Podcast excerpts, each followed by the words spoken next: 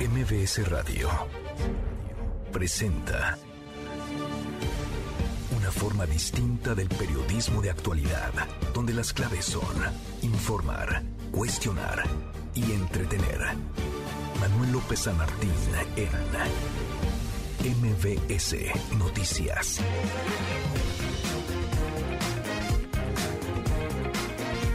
Miércoles, mitad de semana, miércoles 18 de enero, la hora en punto movida. Muy movida esta tarde, hay mucha información. Soy Manuel López San Martín, gracias. Muchas gracias que ya nos acompaña. Acaban de estar como todos los días, como todas las tardes todas las voces. Día 2 del proceso que se sigue a Genaro García Luna en los Estados Unidos. Genaro García Luna está sentado en el banquillo de los acusados, quien fuera secretario de Seguridad Pública durante el sexenio de Felipe Calderón, señalado por narcotráfico, por favorecer, por trabajar, por aliarse con el grupo que encabezaba Joaquín El Chapo Guzmán, el cártel de Sinaloa. Vamos a estar platicando del tema y ojo, con lo que nos llega desde Oaxaca, estarían por liberar a Vera Carrizal, prisión domiciliaria, lo enviarían, es el agresor, el presunto agresor de la saxofonista Marielena Ríos, que ha alzado la cara y con enorme valentía ha tratado de llevar a su agresor a la cárcel donde tendría que estar. Mucho que poner sobre la mesa, tarde arrancamos con las voces y las historias. Las voces de hoy. Andrés Manuel López Obrador, presidente de México. Es importante conocer todo este juicio para que no vuelvan a repetirse estas cosas, porque estamos hablando de un alto funcionario público que estuvo con Fox y posteriormente ya pasa a ser secretario de Seguridad Pública, muy cercano al presidente Calderón. Senador Ricardo Monreal. La historia registra que sin reconciliación no hay nación. Por eso decidí quedarme en Morena, luchar en Morena, y eso es lo que le expliqué al presidente nacional de Morena. Claudia Sheinbaum, jefa de gobierno de la Ciudad de México. Desde mi perspectiva, pues implica también la investigación a los peritos de la Fiscalía General del Estado de Morelos y al fiscal del Estado de Morelos. Porque entonces lo dije y ahora es más que evidente, lo que se quiso es encubrir un feminicidio. Marcelo Ebrard, secretario de Relaciones Exteriores. Pero que está cumpliendo una condena, una sentencia. Veo posibilidad exactamente, pero bueno, vuelve a ser.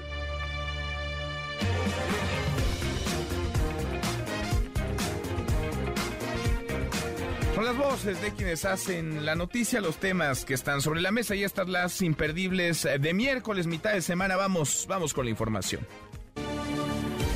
Segundo día del proceso contra Genaro García Luna. Hoy continúa la selección del jurado que va a decidir su futuro. Genaro García Luna está sentado en el banquillo de los acusados. El exsecretario de Seguridad Pública está señalado de narcotráfico, de tener nexos con el cártel de Sinaloa, se enfrenta al mismo tribunal que mandó a cadena perpetua a Joaquín El Chapo Guzmán. Acá en México, el presidente López Obrador pidió que durante este juicio se conozca la cercanía de García Luna con las agencias de Estados Unidos, donde ahora lo acusan de nexos con el narcotráfico. Es que pues son muchas las aristas que tiene este juicio y el personaje en sí, García Luna, el hombre fuerte de Felipe Calderón en combate al narcotráfico, al crimen organizado, señalado ahora de estar aliado, haber negociado y pactado con Joaquín El Chapo Guzmán y el cártel de Sinaloa. Las implicaciones y consecuencias, sí, claro, en México, por supuesto, pero también en los Estados Unidos. La voz del presidente tenía relaciones que pueden ser relaciones de trabajo, ¿no? Con altos funcionarios del gobierno estadounidense. Entonces, por eso es muy importante el juicio. ¿Hasta dónde estaban metidos los agentes o autoridades de Estados Unidos, las agencias? ¿Cómo esta doble vida se le premia, se le reconoce? Y por el otro lado, él tiene una relación de protección a la delincuencia organizada. ¿Y de qué manera no se entera? Ahora sí que nadie se enteró, nadie supo, hasta que de repente lo detienen y viene la acusación. Nadie sabe, nadie supo, dice el presidente López, López Obrador. Bueno, el tema, pues ahí está, y las consecuencias de pronóstico reservado. En medio de todo esto, el presidente dice que sí, que sí va a analizar la petición de Joaquín El Chapo Guzmán para regresar a México y seguir su proceso acá en nuestro país. Claro que las condiciones de una cárcel en Estados Unidos son muy distintas a las de una cárcel en nuestro país. El Chapo que se ha fugado de donde ha querido, se ha escapado de penales, en teoría de máxima seguridad de Puente Grande y también del altiplano, pues por supuesto que quiere regresar a México a ver si lo consigue por tercera ocasión. La voz del presidente. Sí, lo vamos a revisar. Cuando se trata de derechos humanos, hay vías y hay instancias internacionales. No es descartar, porque el principal de los derechos humanos es el derecho a la vida. A cualquier persona se le tiene que garantizar ese derecho. Nada más hay que ver si procede, no procede, si tenemos, como lo menciona Marcelo, posibilidad de hacerlo, si tenemos facultad para hacerlo, pero siempre hay que dejar la puerta abierta cuando se trata de derechos humanos. Es muy polémico todo eso, ¿no? Eso ya lo sabemos, pero no se puede decir no, así, se tiene que argumentar se tiene que argumentar. Veremos. Se antoja muy complicado que Estados Unidos, después de todo el show que se armó, después de la extradición al Chapo, después de la sentencia cadena perpetua, decía regresar a México a este narcotraficante, pero pues todo puede suceder. Ya, ya estamos eh, curados de espantos. Hablando del Chapo, su hijo, Vidio Guzmán López, logró otra victoria legal. Un juez de distrito del Estado de México le concedió una nueva suspensión para frenar su extradición a los Estados Unidos. Por ahora se queda en México a continuar con su proceso. En otro tema, el metro. De nuevo, el metro en la Ciudad de México. La línea 8 se paralizó por un nuevo incidente. Anoche una persona cayó a las vías del tren. Personal de la Guardia Nacional, de la Policía Bancaria y elementos de protección civil evacuaron a los pasajeros de la estación Bellas Artes mientras sacaban el cadáver. A propósito del metro, el Comité 68 criticó que la Guardia Nacional ocupe las instalaciones del metro, advirtió que la medida es autoritaria y resulta un despropósito. Y es que usted lo sabe, mañana se va a cumplir una semana de que 6.000 elementos de la Guardia Nacional vigilan todas y cada una de las estaciones del metro en la Ciudad de México. Y en el mundo, el ministro del Interior de Ucrania murió junto a otras 13 personas al estrellarse un helicóptero en el que viajaban en la región de Kiev, capital ucraniana. Están investigando las causas del desplome, ya que había mal clima. y un video que grabó a la aeronave volando a muy baja altura. Y en las buenas, porque cada tarde Claro que tendremos buenas noticias, querido Memo Guillermo Guerrero, ¿cómo estás? ¿Cómo estás, querido Manuel? Pues fíjate que hay una cosa muy curiosa, un video que se hizo viral de un de un ladrón que se sube a un microbús y que no sabe robar. Entonces lo regaña todo todo el pasajero. Es una nota muy, muy, muy curiosa. Vamos a platicar de esto y un ¿Y qué, le dicen los pasajeros? Si, va a robar, robe bien. ya, nos han asaltado aquí varias veces profesionales. Exactamente, Manuel, exactamente eso me dicen. Pero bueno, eso vamos a platicar y vamos a tener muchos boletos. Recuerden que tenemos muchos eventos aquí en MBS. País surrealista. Sí, muy extraño, Manuel. Qué barbaridad. Gracias, Memo. Gracias, Manuel. Guillermo Guerrero, Nico, ¿qué traes hoy en Deportes? Nicolás Romay, muy buenas tardes.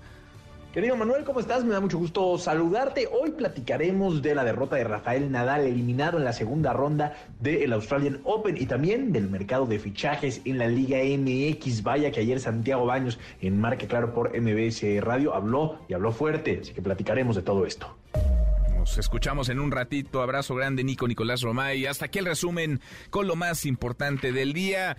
Buena parte de los reflectores apuntan a Nueva York, en los Estados Unidos, al juicio contra de Genaro García Luna, el hombre fuerte en materia de combate al narcotráfico, a la violencia, a la inseguridad durante el gobierno de Felipe Calderón. El juicio de más alto perfil contra un exfuncionario mexicano en la historia comenzó ya en los Estados Unidos. Genaro García Luna finalmente se sienta en el banquillo de los acusados en la Corte del Distrito Este de Nueva York. Se le acusa de proteger, sí, de encubrir, pero también de negociar, pactar y traficar droga para una organización criminal, cártel de Sinaloa que encabezaba Joaquín El Chapo Guzmán. De eso queremos platicar con ustedes esta tarde. Genaro García un exsecretario de Seguridad Pública, va a ser juzgado en un tribunal federal de Estados Unidos acusado de nexos con grupos del narcotráfico. ¿Cómo va a ser declarado? ¿Culpable? O inocente. Opina arroba MBS Noticias, nuestro WhatsApp 5524-99125. Viene el teléfono en cabina 5166-1025. Mariano Moreno, ¿cómo andan las cosas en Nueva York? Mariano, tú le estás dando seguimiento puntual a este juicio, el juicio en contra de Genaro García Luna. ¿Cómo estás? Muy buenas tardes. ¿Qué tal, Manuel? Buenas tardes. Así es, me encuentro afuera de la Corte Federal del Este de Nueva York, aprovechando un breve receso para tomar esta llamada contigo. Te comento que la selección del jurado que decidirá el futuro de Genaro García Luna, quien fue secretario de Seguridad Pública durante el gobierno de Felipe Calderón, eh, esta, continúa todavía esta selección, no, no ha terminado los cuestionamientos de la magistrada Peggy Kuo. Hoy, por suerte, la, la selección del jurado ha sido más ágil y rápida de lo que estuvo ayer. Y bueno, Manuel, lo más probable es que el juicio esté comenzando ya formalmente hasta el lunes 23 de, enero. Los potenciales jurados entran de uno en uno a la sala para responder los cuestionamientos. Es curioso, Manuel, eh, ver la aversión que tienen muchos candidatos a, a, la obligación de presentarse a la corte y cumplir con el servicio de jurado. Varios candidatos han sido descartados por causas de fuerza mayor, algunos, por ejemplo, tienen vacaciones ya pagadas y han sido muy pocos los que han mostrado algún tipo de miedo eh, o por participar en un juicio que involucra al narcotráfico mexicano. La principal preocupación, Manuel, de los candidatos durante estos cuestionamientos ha sido que para cumplir con el deber del jurado, muchos deberán ausentarse de sus trabajos sin recibir ninguna paga por parte de sus empleadores, aunque la Corte les pagaría 40 dólares al día eh, mientras dure todo el juicio. Al parecer para algunos candidatos eso es insuficiente y bueno, también es cierto que muy poca gente está dispuesta a ausentarse de sus trabajos durante las ocho semanas que se prevé dure el juicio en contra de Genaro García Luna, eh, Manuel, también te informo que hoy el exsecretario de Seguridad Pública ingresó a la sala a las 9.15 de la mañana, hora local, y su vestimenta luce idéntica a la de a la de ayer, consiste en un traje azul marino, camisa blanca y corbata azul. Yo lo vi atento a la traducción simultánea que, que, se le hace al español por medio de un auricular y en ningún momento se le ha visto ni cansado ni, ni aburrido. También Manuel, eh, no se le ve ninguna intención ni a García Luna ni a sus abogados de aceptar el trato de la fiscalía, que consiste básicamente en que el acusado se declare culpable de los cinco delitos que se le imputan, cuatro de ellos relacionados con el narcotráfico. Los abogados afirmaron ayer que el juicio será una realidad y bueno, recordemos Manuel que si García Luna es declarado culpable, podrá enfrentar eh, una cadena perpetua en una cárcel en Estados Unidos. Hasta aquí la información. Bueno, pues tú has estado ahí, nadie te lo platica, lo has visto. Eh, ¿cuál, es el semblante de, García Luna y cuál es el ambiente que se respira en, en, este, en este juicio que pues tardó, demoró mucho tiempo, tres años desde que se le detuvo hasta que eh, comienza, digamos, ya este proceso final, la selección del jurado y vendrán después ya los, los alegatos, los testigos, vaya, todo el entramado que, que implica un, un juicio de estas características parecido, nos imaginamos, por lo menos en la forma, a lo que observamos de lo que fuimos testigos con Joaquín El Chapo Guzmán, que derivó aquel juicio en su cadena perpetua. Pero, ¿cuál es el ambiente que se está respirando? La defensa, García Luna, está acompañado no de su familia. ¿Cómo, lo ves? ¿Cómo lo percibes, Mariano? Sí, bueno, comparado con el juicio en contra de Joaquín El Chapo Guzmán en 2019, eh, te comento, Manuel, que ahí no se ve el aparato de seguridad que sí se vio durante el juicio del Chapo. Aquí la seguridad alrededor de la corte es muy distinta, no es muy distinta, perdón, a la de cualquier otro día. Recordarás que incluso se, cerraba el puente de Brooklyn durante unas horas para trasladar a, Joaquín el Chapo Guzmán. Hoy pues, la, ciudad de Nueva York está muy, muy tranquila, no, no hay nada fuera de lo común. García Luna yo lo veo muy calmado, sus abogados se ven confiados también. Eh, ahorita en la selección del jurado, por ejemplo, se ven amables. García Luna varias veces se ha reído de algunos sucesos chuscos que ocurren en la sala. Por ejemplo, ayer en algún momento él creyó que la sesión ya había terminado y fue el único en ponerse de pie y cuando se dio cuenta de eh, que no había terminado ninguna sesión, pues volvió a sentarse, ¿no? Eh, y bueno, eso le sacó algunas risas También hace rato pudimos ver en la cafetería de, la corte a la defensa de García Luna sentada en una mesa con, con la esposa de Genaro García Luna. Ya se encuentra acá. Ayer no se la había visto. Entonces probablemente ella ya se quede los dos meses que durará este juicio acompañando a su, a su esposo. Pues sí, pues sí, veremos, en fin, de, pronóstico reservado lo que pueda ocurrir y las implicaciones de este lado de la frontera y también allá. Gracias, gracias Mariano. Gracias, Manuel. Hasta luego. Hasta muy pronto. Abrazo. Muy buenas tardes, Mariano Moreno, desde Nueva York, en el lugar donde se desarrolla este, pues este juicio, uno de los que más atención atrapa, despierta, por supuesto, interés en México, también en Estados Unidos, pero sobre todo en México, por el tamaño de personaje. Estamos hablando de un hombre que fue seis años secretario de Seguridad Pública, que fue seis años encargado de combate al crimen organizado, al narcotráfico, a la violencia e inseguridad durante el gobierno de Felipe Calderón Qué gusto saludarte, Mike Vigil, ex jefe de operaciones internacionales de la DEA. Mike, buenas tardes, ¿cómo te va? Bien, bien, ah, Manuel. Muchas gracias por ah, tenerme en su programa. Al contrario, muchas gracias como siempre, Mike, por platicar con nosotros. Eh, pues tú, me imagino, como muchos otros, eh, tuvieron coordinación, trabajo, no sé qué tan estrecho, pero durante años con, con Genaro García Luna, Mike.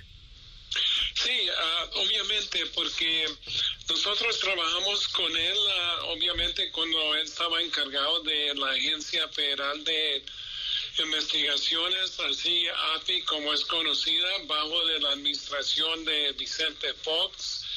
Y luego después, cuando fue secretario de Seguridad Pública, bajo de la administración de, de Peña Nieto. Entonces, ah, yo conocí a Genaro García Luna cuando él estaba encargado de la API. Mm. Y entonces um, DEA, tenía uh, buena relación con Genaro García Luna. Y entonces uh, uh, se lograban muchos operativos, había un intercambio de información amplio. Y él ah, siempre era una persona así ah, muy cordial, ah, le, le, gustaba hablar mucho, muchas veces no se entendía porque así como pronunciaban las palabras tenías que poner bastante atención para poder entender lo que estaba diciendo, pero sí era un hombre capaz y él miraba por ejemplo, la AFI y cómo podía hacerlo mejor. Él era un ingeniero así de carrera, pero México en ese entonces ponía a ingenieros encargados de agencias de la policía, por ejemplo, en el Instituto Nacional para el Combate de Drogas ponieron a Jorge Tello Pion, que él también era ingeniero y yo creo que el gobierno mexicano lo hacía así para, no sé, evitar um, problemas de, corrupción. Pero um, yo me acuerdo en una ocasión, y yo estaba jubilado, pero estaba trabajando con una compañía privada y fui a México, fui a, visitar a, a, Genaro.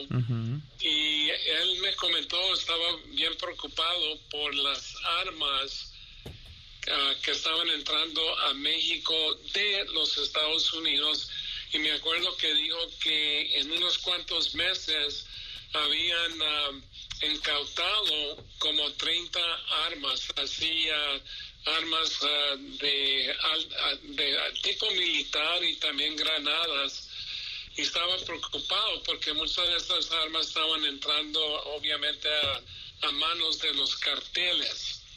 Solo que eso ah, tomé un tour del, de lo que llamaban el búnker, el centro de inteligencia ahí con la seguridad pública, que en realidad era algo como el centro de inteligencia en El Paso, el EPIC, como se dice, y fue una, una cosa, una, una agencia muy, muy capaz y luego comenzó a, a emplear a estudiantes que tenían título de, de, la universidad, gente muy inteligente, capaz, solo que él le gustaba organizar y era una persona que le gustaba la perfección. Ahora, una persona que por su propia responsabilidad pues conocía el teje y maneje no solamente de este lado de la frontera, sino también en los Estados Unidos. ¿Hasta dónde, Mike? ¿Cuál es esa línea que se puede a veces rebasar en aras de una responsabilidad o que no se tendría que rebasar para mantener, digamos, la distancia suficiente con los grupos eh, criminales entre que es una estrategia de seguridad o entre que se está pues, sirviendo a, un, a una organización, a un grupo de la delincuencia? Bueno, se trata de esto que ah, esto de los grupos criminales, por ejemplo, los carteles, que están generando bastante, están generando billones de dólares. Entonces tienen bastante dinero para tratar de sobornar oficiales. Entonces ah, es una tentación que muchos ah, lo toman, pero es una cosa que para mí no vale la pena porque tarde o temprano te van a descubrir y, para mí no vale ninguna cantidad de dinero, vale la, la, la, pena de perder tu libertad y, estar encarcelado, destruir tu reputación. Entonces, por ejemplo, en un caso en Colombia capturé a, Juan Ramón Mata Ballesteros, que era uno de los más grandes ah, capos en el mundo, y él era el que le vendía toneladas de cocaína al viejo cartel de Guadalajara. Mm. Y lo capturé en Cartagena, Colombia, así con la Policía Nacional. Y me dijo, mira, yo sé que usted es de la DEA Ah, y me ofreció uh, tres millones de dólares para sueltarlo. Y me dice, yo, yo, yo, tengo el dinero aquí en 20 minutos. Pues obviamente ah, yo, yo, no estaba dispuesto a tomar sobornos y le dije que no, pero después encarcelado en la prisión La Picota en Bogotá, sobornó a toda la guardia en esa prisión y se escapó. Pues ah, tomó una avioneta del aeropuerto del Dorado y se regresó a Honduras. Obviamente lo capturamos la, la segunda vez y lo extraditamos, lo jalamos a, los Estados Unidos.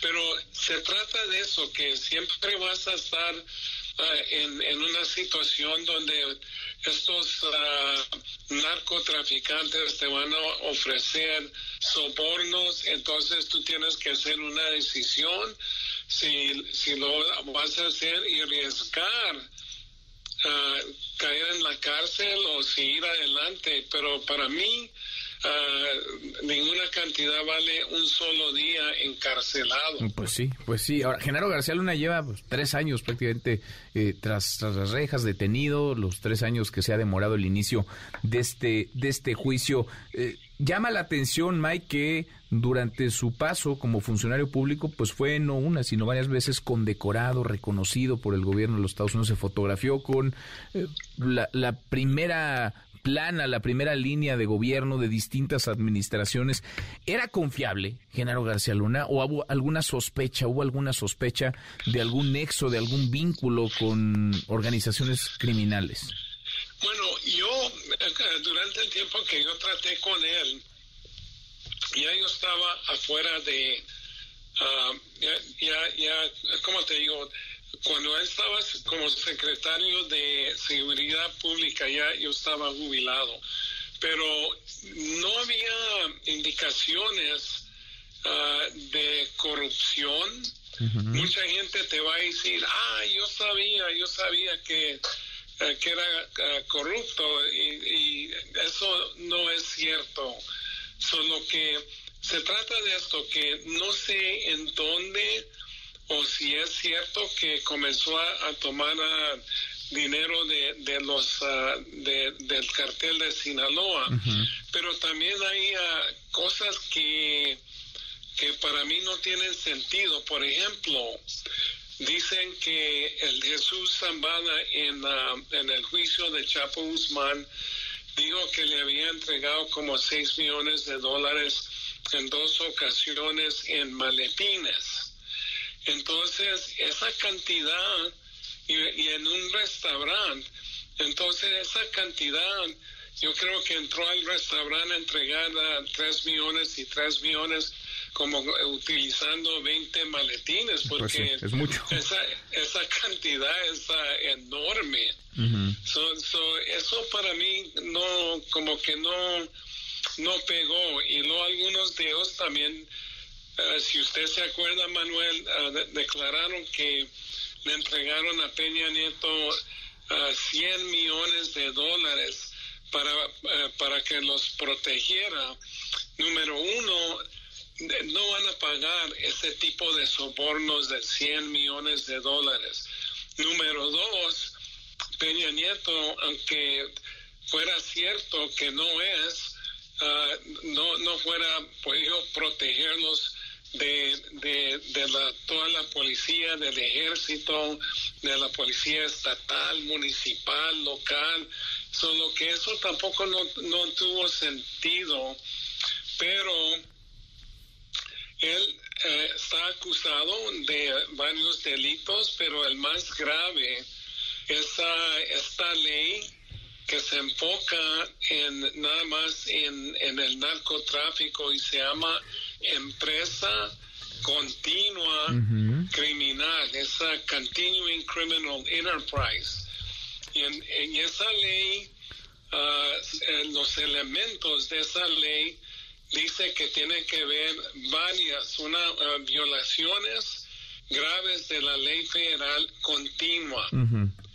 La persona acusada tiene que hacer estos uh, actos en, en, conjunto con cinco o más personas. Y él tiene que ser uh, el, el organizador, el gerente o supervisor de ese, de ese eh, grupo criminal y luego tiene que obtener ingresos o recursos sustanciales ah, en, ah, en, en, en, esa actividad criminal. So, esos son los elementos, Manuel, y si, si los hayan culpable de, de ese solo delito, mínimo le tienen que dar 20 años y máximo una cadena perpetua. Entonces corren un riesgo ah, bastante si los hayan uh, culpable. Pues vamos, vamos a ver, por lo pronto hay quienes dicen que resultaría, digamos, eh, difícil poder probar estas acusaciones. Con la experiencia que tú tienes, Mike, conociendo a la DEA, para llegar a estas instancias, es decir, para que Genaro García Luna esté donde está hoy,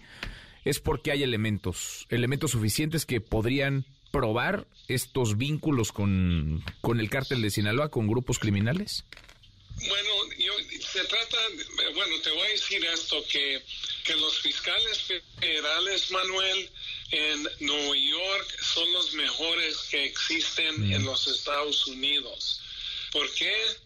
Porque ellos manejan los, los, uh, los uh, las ah, investigaciones más complejas de los Estados Unidos. Entonces, por ejemplo, este año van a tener el juicio de Juan Orlando Hernández, el exmandatario de Honduras, que está programado para septiembre de, de este año. Ah, en el caso de de Dario Osuga del clan del Golfo de Colombia también va a suceder en, en Nueva York. Entonces, ah, ah, en, mi opinión, los fiscales de Nueva York no van a hacer una acusación formal si no hay ah, pruebas contundentes, y tengo que decir esa palabra otra vez, contundentes.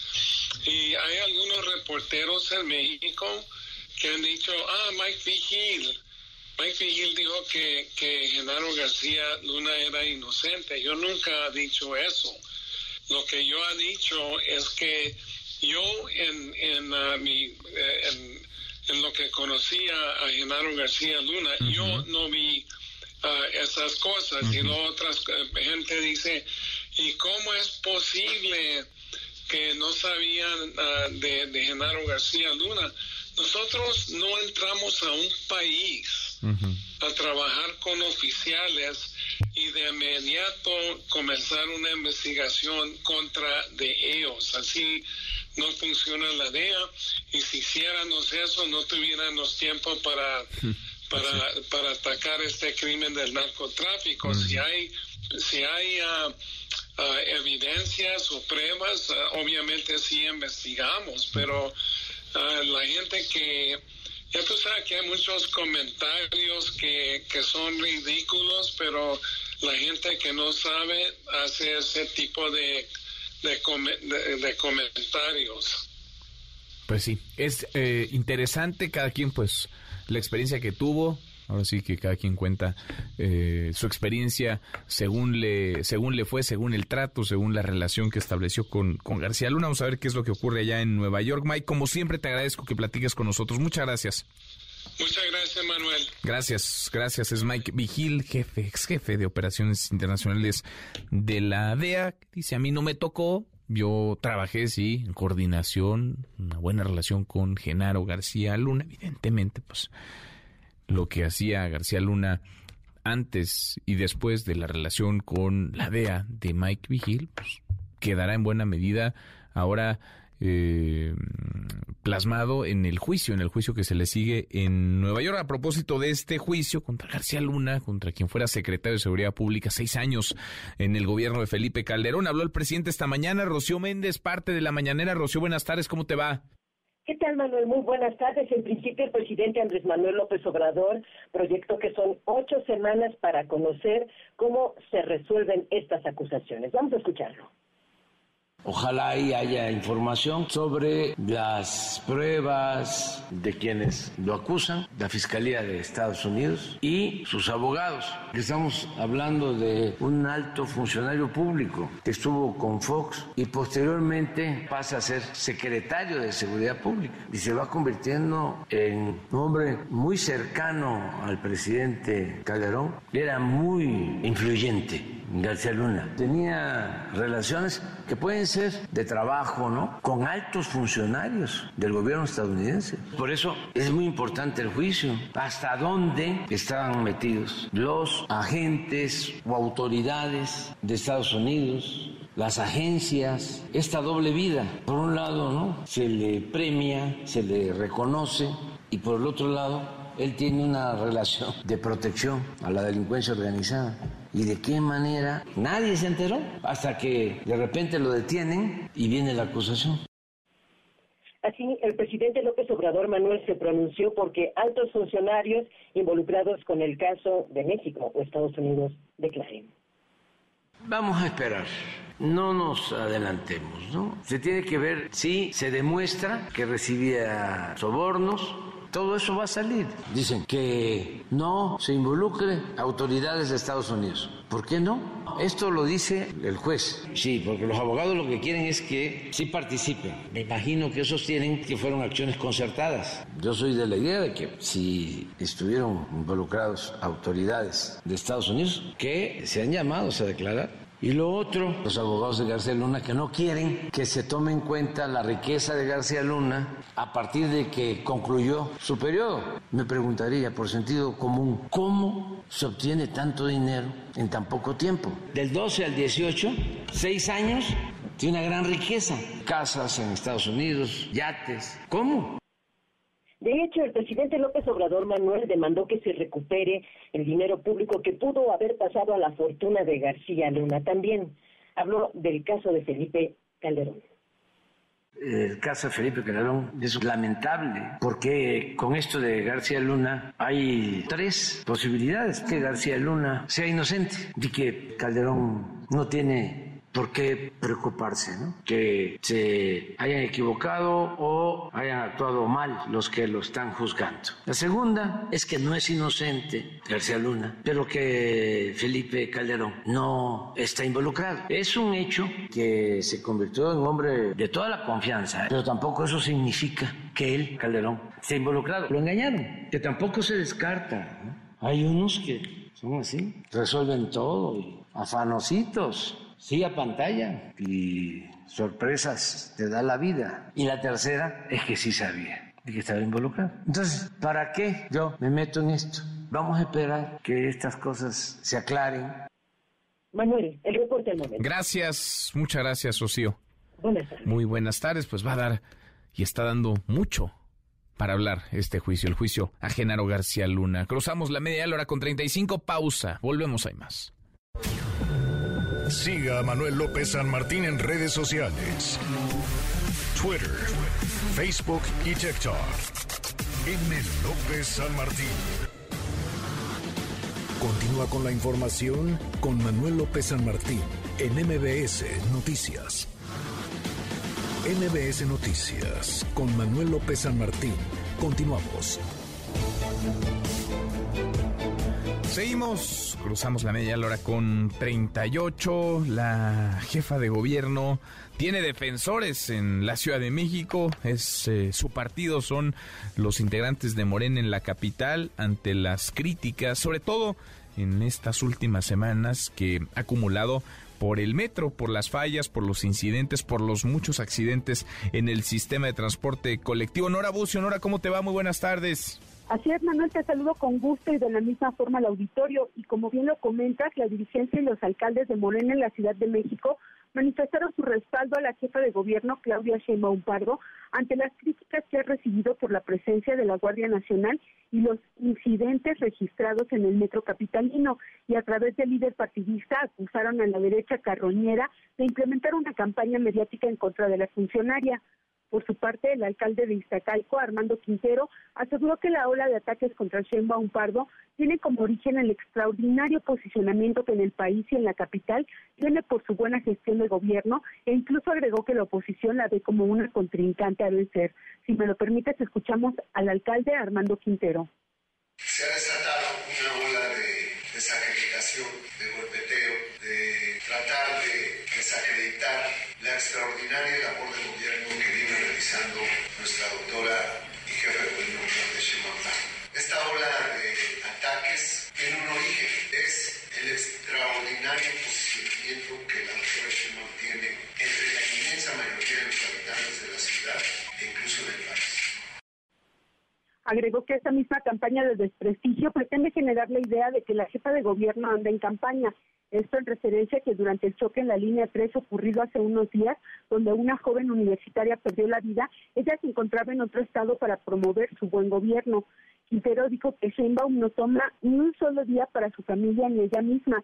Incluso los fines de semana se le ve teniendo al menos dos o tres eventos públicos y esto es resultado del buen gobierno que ejerce. Por ello es que otras entidades le piden que ofrezca conferencias para compartir sus métodos de gobierno. Por su parte, el líder de Morena en la Ciudad de México, Sebastián Ramírez, aseguró que la derecha carroñera es capaz de implementar esta campaña para que la ciudadanía desconfíe de esta medida de garantizar la seguridad de los usuarios del metro con la presencia de la Guardia Nacional. Aseguró que la gente que utiliza este servicio en la capital está de acuerdo con ellos y se siente mucho más seguros. Finalmente, los alcaldes morenistas y la, y la, dirigencia del partido rechazaron que Claudia Sheinbaum se encuentre en campaña por su aspiración a la presidencia de la República y agregaron que ella está dedicada al 100% al gobierno de la capital del país. Manuel, la información. Gracias, muchas gracias, Nora. Muy buenas tardes. Muy buenas tardes, pues sí, está enfocada en la en la aspiración presidencial para algunos, en su trabajo para otros. Lo cierto es que ambas cosas confluyen y de aquí a 2024 esa será la tónica. Gibran Ramírez Reyes, en MBS Noticias. Pero antes de llegar al 24 hay que pasar por el 23, por las aduanas de Coahuila y Estado de México. Querido Gibran, qué gusto escucharte como cada semana. ¿Cómo estás?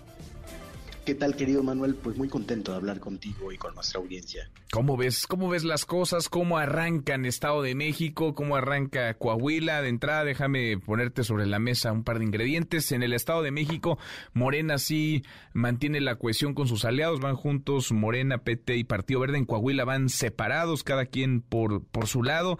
En el Estado de México serán todo apunta eh, punteras las, las mujeres. Eh, van dos candidatas, Alejandra del Moral y Delfina Gómez. En Coahuila son eh, varones. ¿Cómo ves, ¿Cómo ves las cosas en ambas entidades?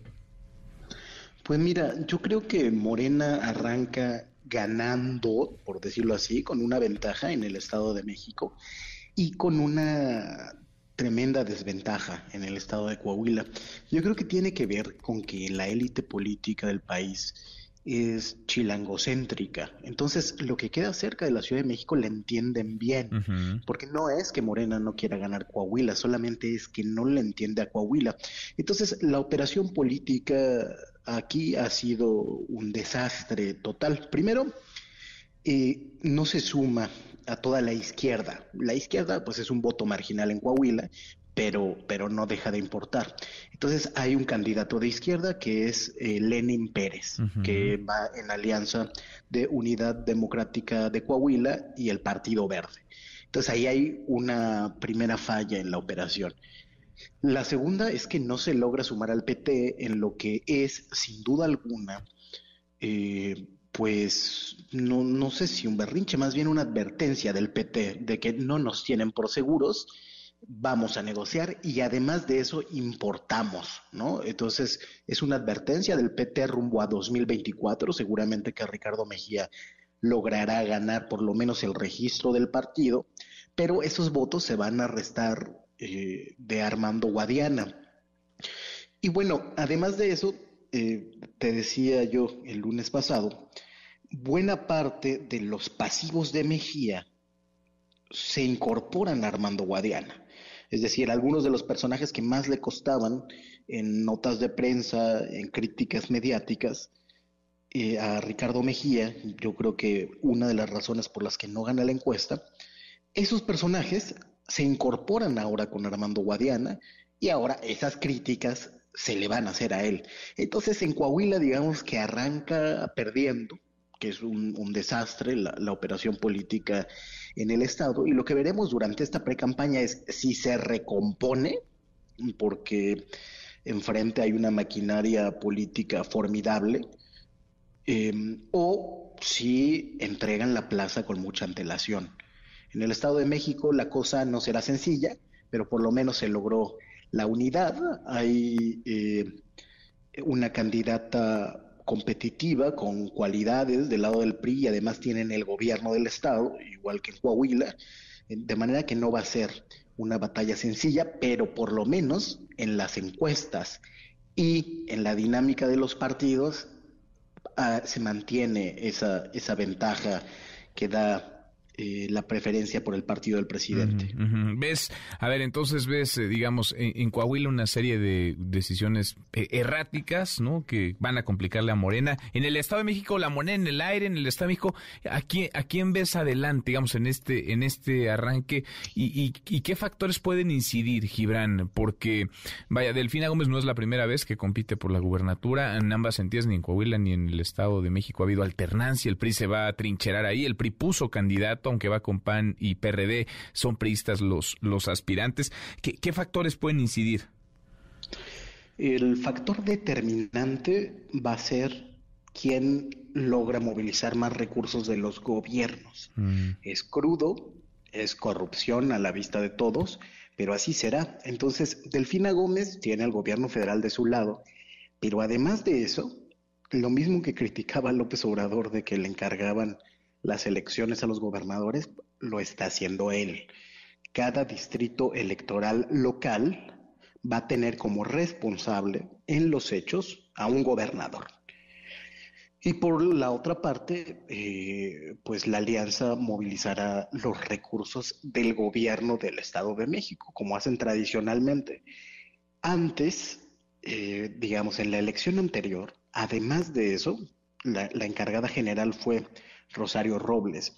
Entonces, además de eso, metieron dinero federal de desarrollo social y fue una batalla muy reñida. Ahora el escenario en ese sentido es menos favorable para el PRI, em, pero, pero puede haber todavía una batalla derivada de que buena parte del voto urbano no es movilizable nada más. Hay gente que sale a votar porque quiere votar, porque quiere participar.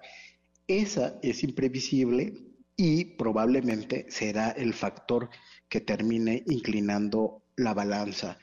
Yo digo que son las clases medias urbanas las que serán el factor determinante más allá de estas maquinarias que por ahora eh, inclinan la balanza del lado de Morena. Pues interesantísimo. Vamos a ver qué es lo que ocurre y cómo se desarrollan las cosas. Por lo pronto, hay quienes están acelerados ya pensando en el 24. Antes hay que pasar por esta aduana, la de 2000, la de 2023. Gibran, abrazo. Un abrazo para ti, querido Manuel. Hasta pronto. Hasta muy pronto, muy, muy buenas tardes. Es Gibran Ramírez, como todos los miércoles en este espacio. La hora con 47. Pausa. Volvemos. Hay más. Redes sociales para que siga en contacto: Twitter, Facebook y TikTok. M. López San Martín. Continúa con la información con Manuel López San Martín en MBS Noticias. Ya estamos de regreso. MBS Noticias con Manuel López San Martín. Continuamos. Los numeritos del día. René Cruz, René, qué gusto saludarte, muy buenas tardes. Manuel, muy buenas tardes. A media jornada de este miércoles, los mercados de valores registran números mixtos. El índice Standard Poor's de la Bolsa Mexicana de Valores gana 0.14% para ubicarse en las 53.204.89 unidades el Dow Jones retrocede 1.39% y el Nasdaq gana 0.13%. El dólar en ventanilla se cotiza en 18 pesos con 28 centavos a la compra y en 19 pesos con 32 centavos a la venta. El euro se compra en 20 pesos con 32 centavos y se vende en 20 pesos con 33 centavos. El Bitcoin se cotiza en 395.675 pesos. Manuel, el reporte que tengo. Gracias, muchas gracias René, muy buenas tardes economía y finanzas. Con Eduardo Torreblanca. Lalo, qué gusto, qué gusto saludarte, ¿cómo te va? Igualmente, Manuel, me da gusto poder saludarte nuevamente y poder saludar a las personas que nos escuchan. Buenas tardes. Muy, muy buenas tardes, Lalo. A ver, llegará un nuevo, parece, subgobernador a Banco de México. ¿Por qué nos tendría que importar esto? ¿Quién podría llegar? ¿Qué tantas credenciales tiene para ocupar este cargo que es relevante? ¿Cuál es la importancia de una posición como esas? Lalo, muchas preguntas. Sí, hombre, son muchísimas preguntas que evidentemente me parece a mí en lo particular que el presidente no se hizo o no las preguntó a quien pudiera haberle respondido. Eh, el Banco de México es uno de esos organismos autónomos fundamentales en la vida de la economía global. Es, digamos, tiene que ser un activo, una posición independiente del gobierno de que se trate en cualquier otro país del mundo. El Banco de México, el Banco Central, en este caso el Banco de México, es una pieza clave de la credibilidad y la confianza entre inversionistas globales. Así se tiene, me, tiene que ser un banco de bancos, el rector de la vida bancaria, comercial y, pública, que sea el, que determine las reglas del juego en materia bancaria y tiene que ser autónomo del gobierno en turno para cualquier nación, no solamente para México. El hecho de que el presidente haya propuesto al joven Omar García Castelazo, egresado de la universidad en el 2018, preocupa en la medida en que el joven, a quien yo no conozco y no tengo ningún elemento para decir que no tiene inteligencia suficiente, eh, disposición al trabajo, compromiso laboral, independencia, eh, en, este caso, y respeto a un organismo autónomo, no tengo ningún elemento en su contra, pero no reúne los requisitos necesarios por la ley del Banco de México, que dice que no puede tener más de 70 años, que dice si la cumple, haber cumplido con al menos cinco años de cargo de alto nivel en el sistema financiero mexicano o en dependencias, organismos e instituciones que ejerzan funciones de autoridad en materia financiera y este no lo cumple. no lo cumple ni lo va a cumplir. Eh, pero el caso es más grave, Manuel, porque ni Victoria Rodríguez Ceja, ni Gerardo Esquivel, ni Galia Borja, ni Jonathan Heath, todos ellos propuestos por el presidente de México para ocupar posiciones importantes en, la Junta de Gobierno del Banco de México, reúnen esos méritos. Eh, sí, la ley prevé que haya por méritos académicos hasta dos personas que puedan ocupar esos puestos y esos ya los ocuparon personalidades de la talla de Gerardo Esquivel y de Jonathan Heath, que tienen unas cartas credenciales innegables, consistencia, solidez y respeto a la institución del Banco Central Mexicano, pero lamentablemente coincide esta tendencia de proponer personas que no reúnen el perfil y lo que busca el presidente me parece es que sean personas leales a lo que él cree que debe de hacerse en el Banco Central y no personas con experiencia probada que permitan enriquecer la vida eh, activa de un banco central como el caso del Banco de México que ha tenido enormes este, personajes ocupando puestos claves en esta institución. Déjame decirte que la Junta de Gobierno menos capacitada tiene hoy 45 años de experiencia contra una experiencia que tuvo juntando la experiencia de todos los integrantes de la Junta de Gobierno, de 157 años en el 2017, según datos del portal CEO.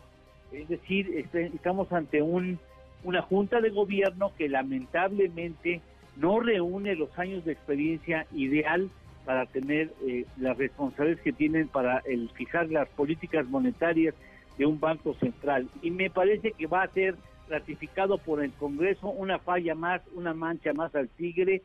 Lamentablemente este muchacho ni, no tiene este, pues ninguna responsabilidad en este conflicto en el que está metido ya, porque hay que respetar al Banco Central y esto puede dar una muy mala señal institucionalmente hablando al, al escenario de la finanza global porque esos son datos que toman en cuenta los grandes inversionistas, los grandes fondos de inversión. Oye, pues ya salió la lo justo, justo va saliendo, mira, Omar Mejía está rindiendo protesta como subgobernador de Banco de México ante la permanente, ante la comisión permanente, el cargo lo comienza a desempeñar a partir de hoy y hasta diciembre de 2030, hasta el 31 de diciembre de 2030, 24 votos a favor, uno en contra, 10 abstenciones, ya es entonces Omar Mejía, subgobernador de Banco de México, Lalo. Además, además establezco esto y es importante. En el Banco de México han estado personalidades como el doctor Miguel Mancera, sí. ¿no? el doctor Guillermo Ortiz Martínez, eh, el doctor Agustín Carstens, que en su momento han sido considerados, en su momento, como los banqueros centrales más influyentes, e importantes y eficientes en el mundo, ¿eh? para que veas, eh, instituciones especializadas han, catalogado que esos personajes mexicanos han llenado a plenitud el perfil que se necesita para estar en, el Banco de México y ser miembros de la Junta de Gobierno o ser gobernadores en su caso, para no eh, olvidar a Mario Ramón Beteta y a Leopoldo Solís, ha tenido grandes personalidades y lamentablemente hoy en día eh, lo que se tenía por ejemplo, Gerardo Esquivel se va, lamentablemente, porque es un enfoque muy interesante que enriquecía el Banco Central, así es que, bueno, pues decisiones que a mí en lo personal me parecen que son incorrectas, pues equivocadas. Pues sí, en fin, importante el contexto que nos, que nos presentas. ¿Lalo, tenemos postre? Claro que sí, China creció 3% el año pasado y restando el 2020 que fue especial, atípico en todo el mundo, bueno, estábamos hablando del crecimiento más bajo en 44 años y el primer año desde hace 61 años en que su población decreció en lugar de crecer. Mira, buen dato, qué buen, qué buen número. Abrazo, gracias Lalo. Gracias a ti, hasta luego. Hasta muy pronto, muy buenas tardes. Uno para la hora, tenemos como todas las tardes, claro que tenemos buenas noticias. Gracias, Manuel. Yo sé que usted, querido Radio Escucha, siente que enero se estira como liga y que no llega la quincena. Para que se la pase mejor, aquí le va un tutti frutti de noticias para que se ponga de buenas. En México, un raterazo se subió al microbús y al grito de ya se la saben banda, quiso atracar a los pasajeros. Pero se le olvidó cómo. Una mujer que iba hasta adelante lo regañó. Le dijo que así no se roba a la gente, que si iba a ser ratero tenía que hacerlo bien. Escuche usted un pedacito de este diálogo de nuestro México mágico. Ajá, cámara, mi gente, ya se la saben.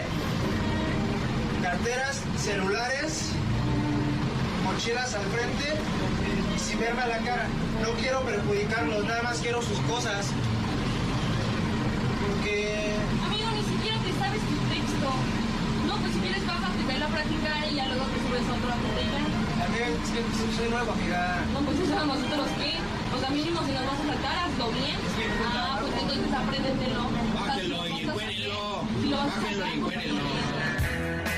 Y atrás quedaron los bailes de caballitos, las salsas, las rumbas y el baile moderno. Lo de hoy en las fiestas de 15 años es hacer el baile de Merlina, como lo demostró una quinceañera de Perú, que iba perfectamente caracterizada como la hija de los Adams. something that is nice to eat. You better duck when I show up. The goo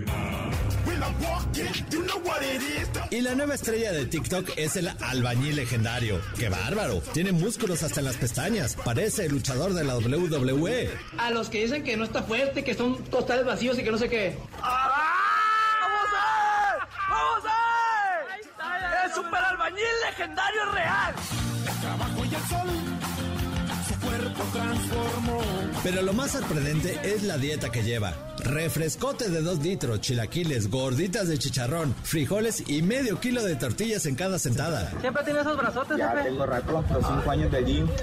Aquí no puedo en el full. El full de los albañiles. El full de la obra. Si usted quiere ponerse igual que él, le recomendamos que siga esa dieta, o no. Que pase usted un feliz miércoles. Trabajo y el sol, su cuerpo transformó. Mi querido Memo, Guillermo, qué cosa. Yo creo que es lo más surrealista que he escuchado, pues sin duda en lo que va de este año, pero en muchos años. Qué bárbaro, mano. Qué de verdad. lo re- barbaridad. Lo regaña ahí la pasajera, le dice. Sea, una pasajera que está siendo asaltada regaña al asaltante.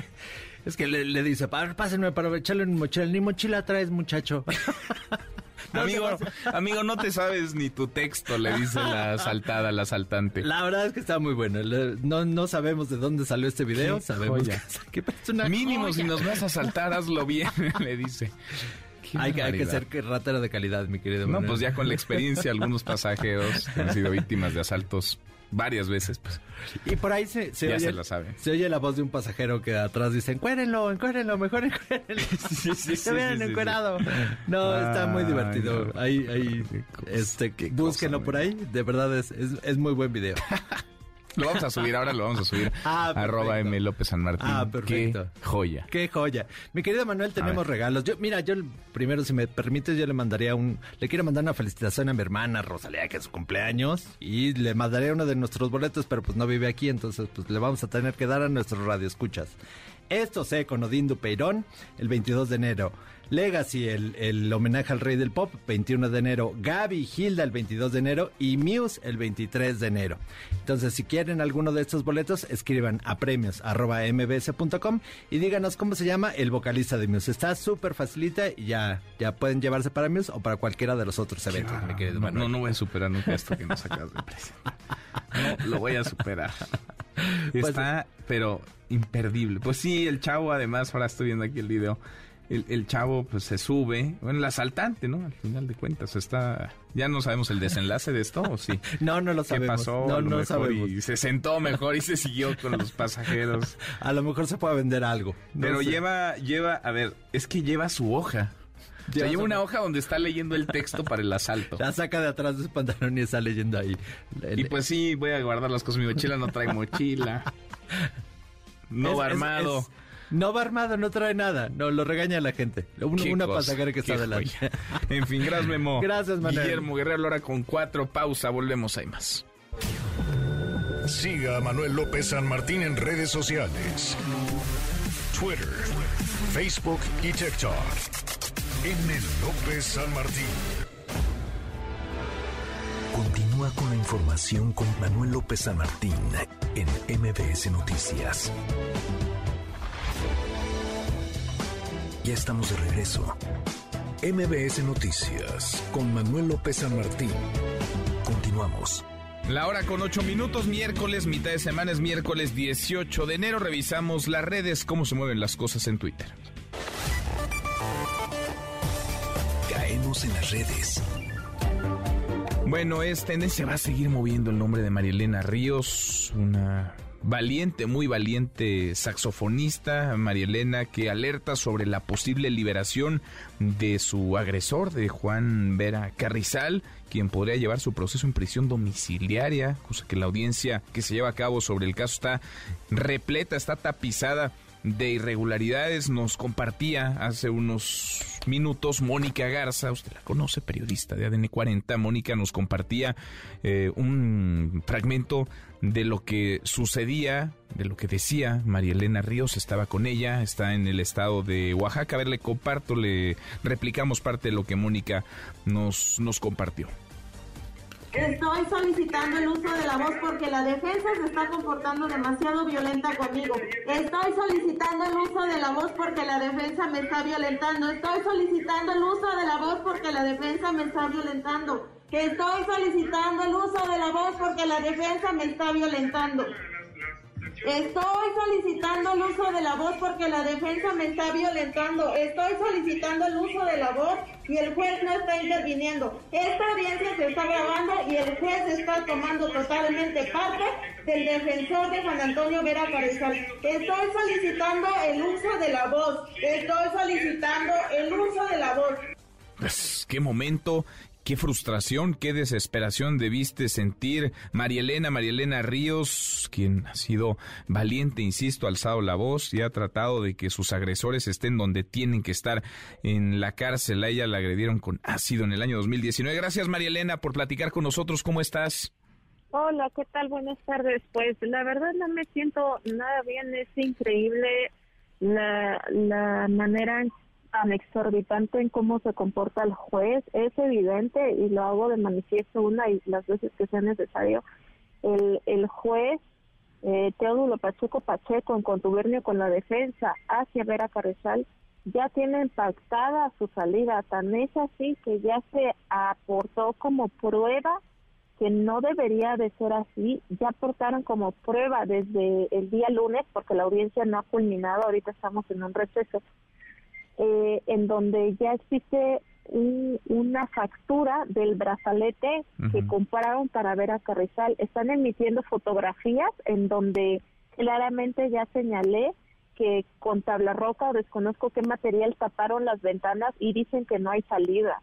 Eh, acá el, el detalle es que eh, si estuviéramos en otro país como en Estados Unidos de Norteamérica, probablemente se aceptaría lo del brazalete, pero estamos en un país en donde el 95% de la impunidad es el pan de cada día y evidentemente esta es una eh, puerta para su libertad porque él se va a dar a la fuga. Si en tres años no han querido detener a su hijo, ahora con esta eh, impunidad creen que de verdad él va a estar en su casa. Es una casa que ni siquiera es propia ni apegada a lo que te dice la ley, que tiene que estar en su domicilio. Es una casa en donde eh, la dueña es su hija Guadalupe Vera Hernández misma, quien a través de sus hermanas todo el tiempo me han violentado y revictimizado y amenazado de muerte no solamente a mí, a mis padres, a mis hermanos e inclusive se han atrevido a amedrentar y exponer a menores de edad. Entonces, ¿cómo es posible que esto esté sucediendo? Pues bienvenidos a Oaxaca. Yo pensé que la manera en cómo se exhibía este nuevo gobernador con el presidente del tribunal, Eduardo Pinacho Sánchez, marcaba un precedente importante en Oaxaca, pero la ausencia de todas estas denuncias que son públicas desde el día lunes eh, en cuanto a la audiencia en donde se me están violentando los derechos humanos, eh, pues no han marcado algún pronunciamiento por parte del eh, eh, Tribunal Superior de Justicia de Oaxaca, por parte de la Suprema Corte de Justicia, por parte del mismo gobernador, quien se adjudica que la ley se va a aplicar, tampoco por parte de la Comisión Nacional de los Derechos Humanos. Entonces, ¿de qué carajo estamos hablando? Pues sí, pues sí. Entonces, digamos, ya había una eh, pues una decisión tomada con antelación, María Elena, con esto que nos dices. Parece que el, que el juez pues no, no está ni escuchando lo que se dice, está más bien eh, resolviendo con base en lo que o ya decidió o alguien le dijo que, que decidiera. Indudablemente esto supera al tribunal, porque la orden viene de más arriba. Desconozco y sería una imprudencia mía eh, atreverme a decir como tal los nombres. Tengo una idea sí, pero pues yo creo que tendría que esperar o mucha gente creo que ya se está dando cuenta. Acá lo interesante es que son tres días desgastantes de audiencia en donde se me violenta demasiado psicológicamente, en donde se me desechan todos los argumentos todos los argumentos que hace la, la, la, abogada defensora Diana Cristal González Obregón y la Ministerio Público Luz Gabriela Herrera Pacheco eh, son tres días eh, demasiado fatigados, de muy duros, porque acá cuál es la molestia del juez que resistimos y que tenemos los argumentos a pesar de que nos los ha desechado todos. Acá este el día de hoy eh, la, la mm, el, un juzgado nos notificó que el amparo indirecto que había interpuesto el día de ayer sí sí se dio vista y un juez federal ya dio la orden de que suspenda la audiencia debido a toda la violación que está haciendo de manera cínica el juez Teodófilo.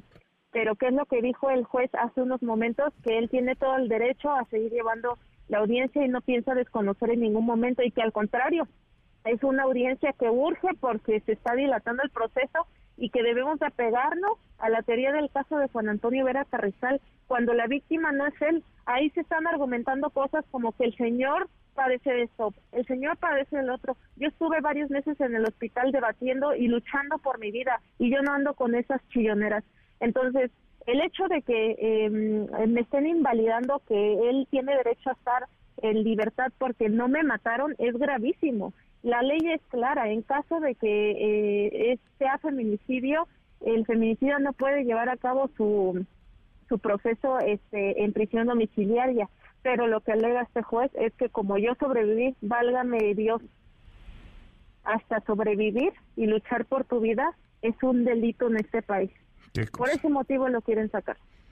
Bien, pues se quedan los micrófonos abiertos, Marilena, y por supuesto nosotros pendientes de lo que suceda. Ya sería inadmisible que este hombre, a quien tú has señalado desde hace un buen rato como tu agresor, se fuera a su casa a seguir este este proceso. Gracias, gracias Marilena, como gracias, seguimos en audiencia, gracias. Gracias, es Marilena Ríos, víctima de tentativa de feminicidio por agresión con ácido en 2019 y ahora su agresor está a un paso de dejar la prisión, de abandonar la cárcel y de continuar su proceso en casa, casi en libertad.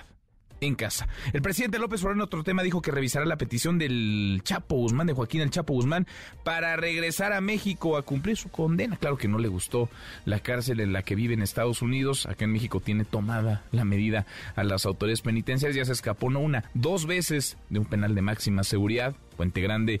Y el altiplano y el Chapo, pues sí, se siente evidentemente mucho más cómodo en una cárcel mexicana. Rocío Méndez, más de la mañanera. Rocío, buenas tardes, ¿cómo te va? ¿Qué tal, Manuel? Muy buenas tardes. En efecto, el presidente Andrés Manuel López Obrador indicó que se va a revisar este llamado de Joaquín, el Chapo Guzmán, para llevar su condena en México y no en Estados Unidos, esta cadena perpetua que le dieron por haber encabezado el cártel de Sinaloa, un cargo que para el juez en Estados Unidos incluyó 26 violaciones relacionadas con drogas y conspiración de asesinato. Escuchemos al primer mandatario.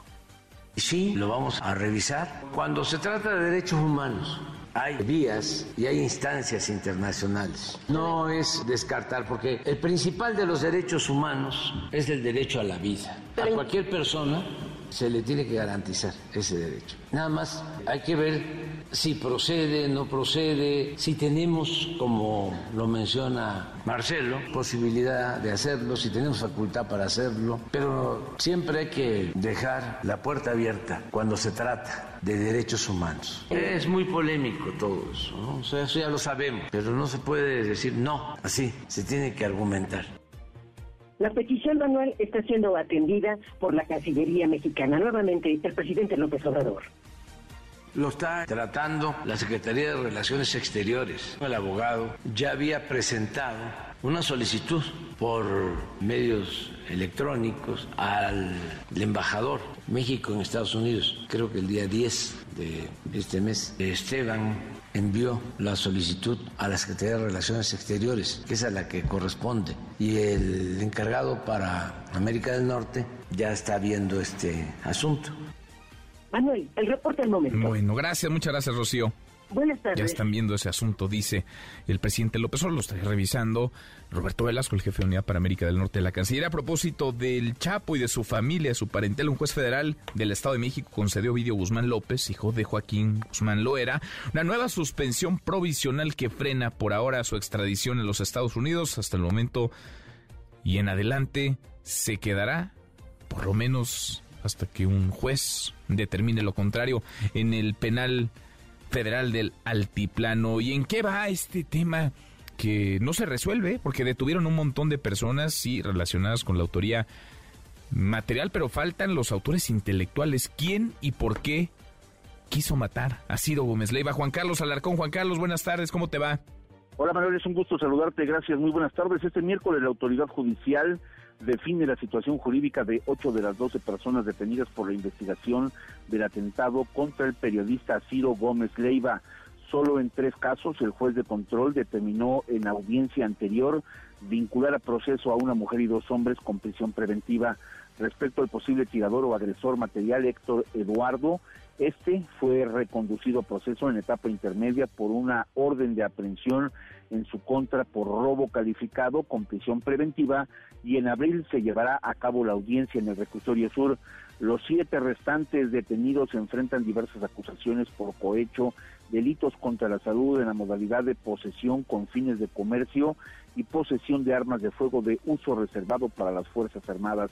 Entre ellos se encuentra el posible líder de la célula criminal Paul Pedro y su pareja sentimental Daniela, quienes junto con el resto de las personas capturadas permanecen internas en los reclusorios norte y el penal femenil de Santa Marta Catitla respectivamente. Esta mañana fueron trasladados a las salas de oralidad del reclusorio norte donde se lleva a cabo esta audiencia. Puedo comentarte que de acuerdo con la última información es que cuatro de ellos ya fueron vinculados a proceso. Se trata de Erika Sael y Junuen Alba. Esa es una, es una mujer, es un hombre y una mujer quienes fueron encontrados por el juez con datos suficientes para procesarlos por los delitos de narcomenudeo y portación de arma de fuego de uso reservado se les desechó el delito de cohecho. En el caso de Cintia, Yayetsi e Israel, también es otra pareja, también quedaron vinculados a proceso con prisión preventiva. Ellos por los delitos de narcomenudeo, posesión de arma de fuego y posesión también de cartuchos de uso reservado para las Fuerzas Armadas. Te comento que el juez de control eh, declinó competencia en lo que compete a la, a la posesión y portación de arma de fuego y cartuchos de uso reservado para las Fuerzas Armadas y lo envió ante un juez de control federal quien seguirá pues eh, con estos eh, procesos en contra de estas cuatro personas.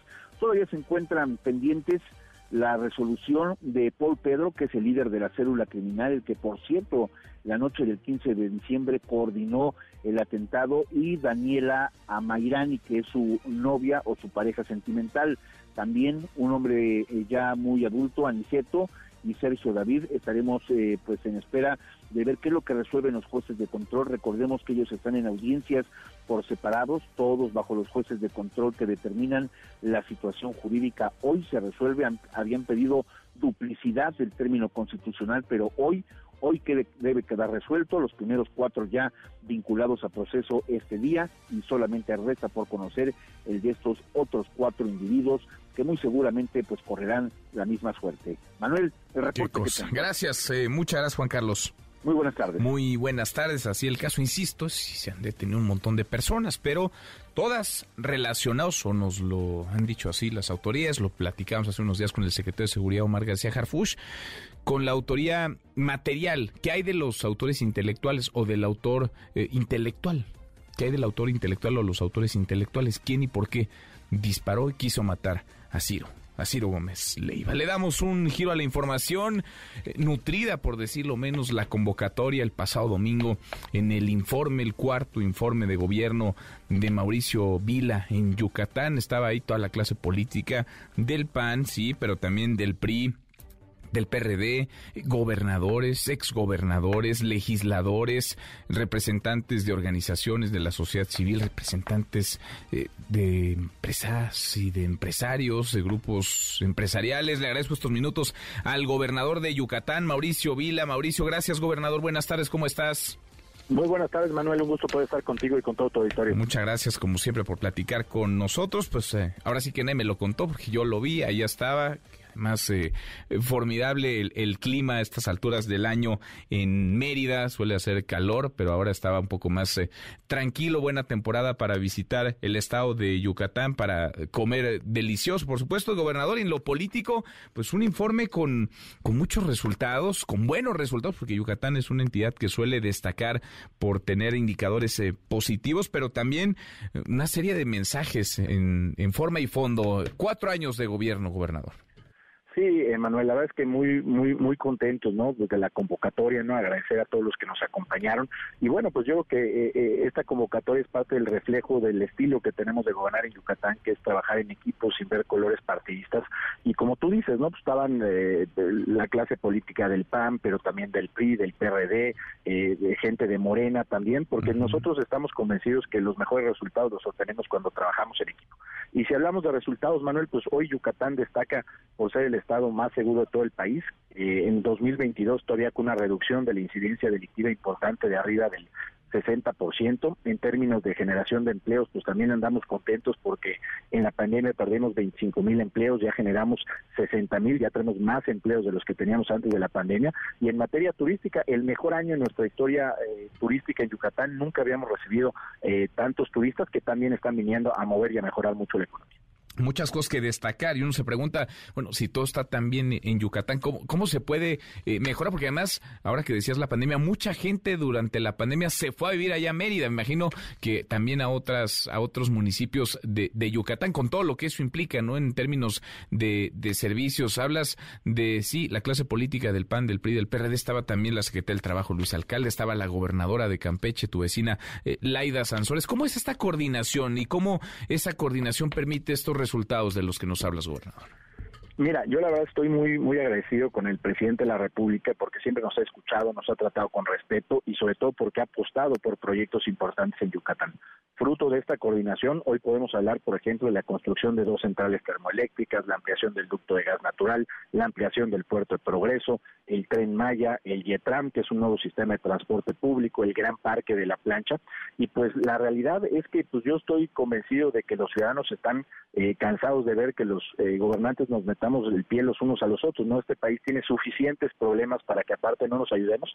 Y esa ha sido la política que hemos adoptado en Yucatán, el estilo de trabajo, no ver partidos políticos, trabajar, ayudar, apoyar. Y bueno, pues esto se está viendo hoy reflejado en resultados en Yucatán, de los cuales estamos contentos, pero por supuesto que no estamos satisfechos, hace falta todavía muchas cosas por hacer. Y estos proyectos que te comentaba pues van a venir a darle viabilidad a la economía y al desarrollo de Yucatán durante muchos años por delante.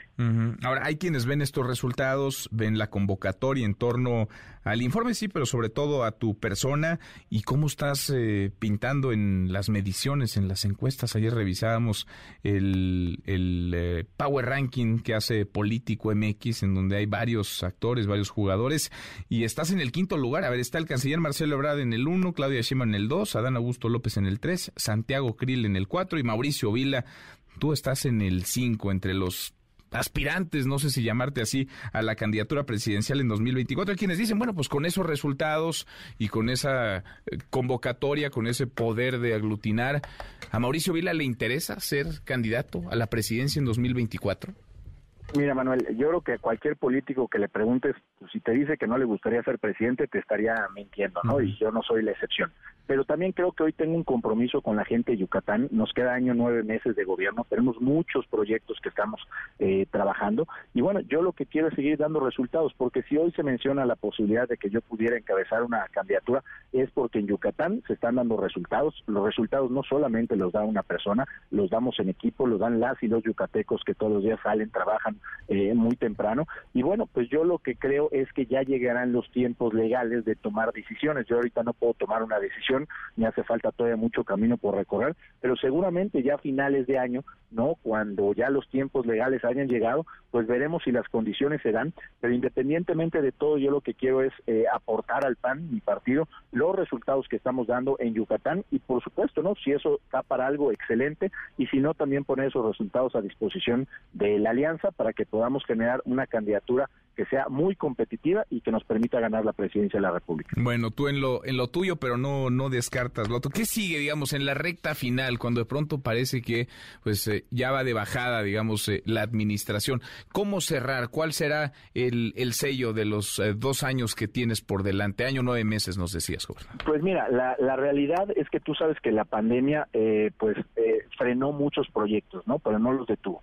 Entonces, sobre todo durante este año, pues el gran eh, reto es poder concretar proyectos, que todo esto que te he platicado se pueda realizar, se pueda terminar o al menos se pueda dejar encaminado y por eso vamos a seguir trabajando pues sin descanso día y noche para lograr estas condiciones para Yucatán, seguir siendo un gobierno cercano, un gobierno que escuche, un gobierno donde haya gobernanza, donde las decisiones no las tome una persona, sino las tomemos entre todos y por supuesto también pues muy a la expectativa, ¿no? de lo que va a pasar en las elecciones de 2023 en Coahuila, en Estado México, en que se definan los mecanismos de selección de candidatos eh, de la Alianza Va por México, pues donde yo creo que deben de estar invitados a participar todos los que estén interesados de la sociedad civil, de los otros partidos, por supuesto el PAN, que es el que va a conducir el, el proceso. Y bueno, pues ahora sí que eh, pues se vienen los tiempos eh, pues más eh, inciertos, pero en Yucatán con mucha certidumbre de que vamos a seguir trabajando y vamos a seguir brindando resultados. Bueno, pues por lo pronto en, enhorabuena porque se ven los, los resultados, se ve el poder de, de convocatoria y se notan los éxitos de estos cuatro primeros años de gobierno. Gracias, Mauricio. Muchas gracias, gobernador, por estos minutos. Al contrario, Manuel, un gusto poder estar contigo y con todo tu auditorio. Muy buenas tardes. Muy, muy buenas tardes. Es el gobernador del estado de Yucatán, Mauricio Vila, y sí estaban allá todos, ¿eh? los presidentes del PAN, del PRI, del PRD, los coordinadores en Cámara de Diputados, en el Senado de los tres partidos, un montón de exgobernadores, los gobernadores todos, los panistas, estaba Laida Sansores de Morena, la secretaria del Trabajo Luis Alcalde, alcaldes de la Ciudad de México, vaya, buena y muy nutrida esta convocatoria, un personaje que nos lo dice con todas sus letras. Quien diga que no le interesa ser presidente, quien político diga que no le interesa, pues estaría mintiendo. A él sí le interesa, claro, pero todavía no son los tiempos, quizá hacia finales de año. Nos dice Mauricio Vila, gobernador de Yucatán. Oiga, volviendo al tema Ciudad de México y del metro, un grupo de personas, son pocos, pero son, a final de cuentas, una expresión. Diez personas, doce personas realizan una manifestación en la estación del Metro Centro Médico contra la permanencia de la, de la Guardia Nacional. Este es un video que está circulando en redes sociales. En verdad, queremos que esto esté mejor. Todos los días un metro se incendia. Cada rato hay accidentes y gente muere. Después podríamos ser nosotros, cualquiera de ustedes o cualquiera de nosotros. No queremos militares, queremos mantenimiento. Bueno, pues es eh, lo que dicen estas, estas personas. Ya a estas alturas todo está tan revuelto, las aguas están tan agitadas que, pues con cautela, con calma porque esto tiene múltiples lecturas. Laura con 31. ¿Qué pasa en Ecatepec? Juan Gabriel González. Juan Gabriel, buenas tardes. ¿Qué tal, Manuel Auditorio? Muy buenas tardes. Suman cinco horas en que vecinos de las colonias La Pradera y la quinta sección de Jardines mantienen bloqueada la vía Morelos de Ecatepec a la altura del puente de Fierro por la falta de agua potable desde hace tres meses. El cierre carretero también alcanzó la intersección con Avenida Primero de Mayo y las afectaciones son en ambos sentidos. Es decir, la circulación está detenida tanto para la zona de Indios Verdes como para la autopista México-Pachuca. Por este bloqueo, pues se han suspendido ya el servicio de Mexibus en las líneas 2 que va de Catepec a la Quebrada y la línea 4 que va de la UMB a la central de Abastos. Desde las redes sociales los mismos vecinos se, se concretaron y convocaron para cerrar el paso a los automovilistas. En este momento son cerca de 70 personas las que se mantienen en el bloqueo y así convocaban. Hermanitos, hermanitos de zona norte, están exigiendo el agua. Las personas de aquí, los vecinos de Catepec, no hay paso. Dirección Pachuca ni dirección Indias Verdes. Estamos sobre la vía Morelos. Pues a pesar de que autoridades municipales y estatales han llegado al lugar para tratar de convencer a los manifestantes de liberar las avenidas, esto no ha sucedido y el bloqueo continúa. ¿Para cuándo? No lo sabemos. Sigue el bloqueo entonces y sigue, me imagino, el caos. Gracias, Juan Gabriel. Estamos pendientes. Manuel, buenas tardes. Muy, muy buenas tardes. Deportes. Con Nicolás Romay. En MBS Noticias. Querido Nico, qué gusto, qué gusto saludarte. ¿Cómo te va? ¿Cómo estás, Manuel? Me da muchísimo gusto saludarte, así a toda la gente que está con nosotros. Hay mucha información deportiva, Manuel. A ver, lo primero, el tema de Alexis Vega. El día de hoy ya le hicieron una intervención a, Alexis, ya eh, pudieron ver qué es lo que, lo que tiene y estará fuera dos meses. Dos meses fue operado con éxito, lo cual es una muy buena noticia después de que en el partido frente al Atlético de San Luis saliera eh, lesionado, salía lastimado y la verdad es que era bastante aparatoso, no, no se sabía qué iba a, resultar. Bueno, pues le hicieron una exploración en la rodilla derecha y estará fuera de seis a ocho semanas. Un golpe muy duro para Chivas, Emanuel. Sin duda, no, como no, y de por sí las Chivas, pues mira que no es que tengan así un, un enorme plantel, ¿no? Que se puedan dar estos lujos, Nico. No, para nada. Y justo cuando parecía que eh, se habían reforzado muy bien y que iban a poder competir y tal, eh, tristemente la situación no está caminando de, buena manera. Ahora será el turno del Pocho Guzmán, ¿no? El nuevo refuerzo de Chivas. Ojalá que aproveche la oportunidad que seguramente llegará con la baja, una baja triste, como la de Alexis Bea, que estará fuera de seis a ocho semanas.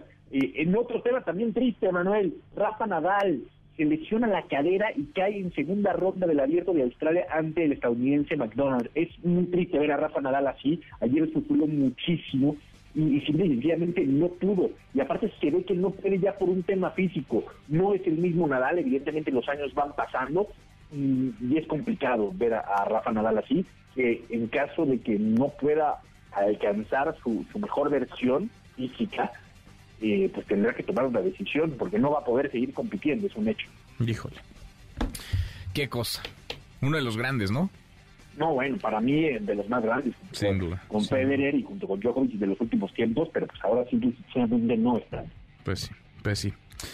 En fin, esos grandes tenistas, Nico, que marcaron época. ¿Hace cuántos los vemos, no? ¿Hace cuántos años? Y manteniéndose... tenemos que acostumbrar a las sí, nuevas generaciones. Sí, sí, sí, pero manteniéndose en la cumbre, ¿no? Porque pues llegar a lo mejor varios pueden, pueden presumir de ello, pero mantenerse ahí tantos años, esa disciplina, esa constancia, no, pocos. complicadísimo. Muy pocos. Complicadísimo y muy difícil. Y también yo creo que justo entre Federer y Nadal uno a otro se motivaron para hacer, y se exigieron, ¿no? Para llegar y para ser más grandes y se fueron retando, ¿no? Y hoy tenemos ya un Federer con no puedo más, me retiro, y a un Rafa Nadal que tendrá que recuperar su forma física, pero también el final parece que se acerca.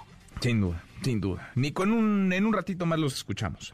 Los esperamos, Manuel, marca claro por MBS Radio en esta misma estación de que nos dejes con la audiencia hasta arriba, como es tu costumbre. Ah, bueno, no, pues ustedes, ustedes son el programa deportivo más escuchado de la radio, ¿eh? No, al contrario, al contrario, Manuel, agradecidos de estar después de ti, ah, agradecidos, la verdad. bueno, mándame mi regalo de, de Navidad, todavía es. ¿Cuál? Todavía. Te mando de Navidad, de cumpleaños, de santo, de todo, Manuel, ahí lo tienes arrumbado. Abrazo grande, Nico. Abrazo, Manuel. Nicolás Romay con los deportes. Pausantes, una vuelta por el mundo de la mano de mi tocayo Manuel Marín y volvemos. Hay más. Internacional. Un accidente aéreo dejó a Ucrania sin suministro del interior y otros funcionarios de alto nivel en uno de los momentos más críticos de la invasión rusa. Al menos 14 personas murieron, entre ellos Denis Monasiric, ministro del Interior, así como el viceministro de Asuntos Internos, y Yuri Librovich, secretario de Estado. El helicóptero se desplomó sobre una guardería y mató un menor. Las causas del accidente aún se desconocen. Mientras tanto, el canciller alemán Olaf Scholz dijo ante el Foro Económico Mundial de Davos que Alemania seguirá enviando ayuda militar a Ucrania, aunque no habló sobre el envío de tanques de última generación, que ha sido la petición de los ucranianos durante los últimos meses. La guerra de agresión de Rusia debe fracasar. Por eso estamos suministrando continuamente a Ucrania grandes cantidades de armas, en estrecha consulta con nuestros socios. Esto incluye sistemas de defensa antiaérea como Iris-T o Patriot, artillería y vehículos blindados de combate de infantería, marcando un profundo giro en la política exterior y de seguridad de Alemania.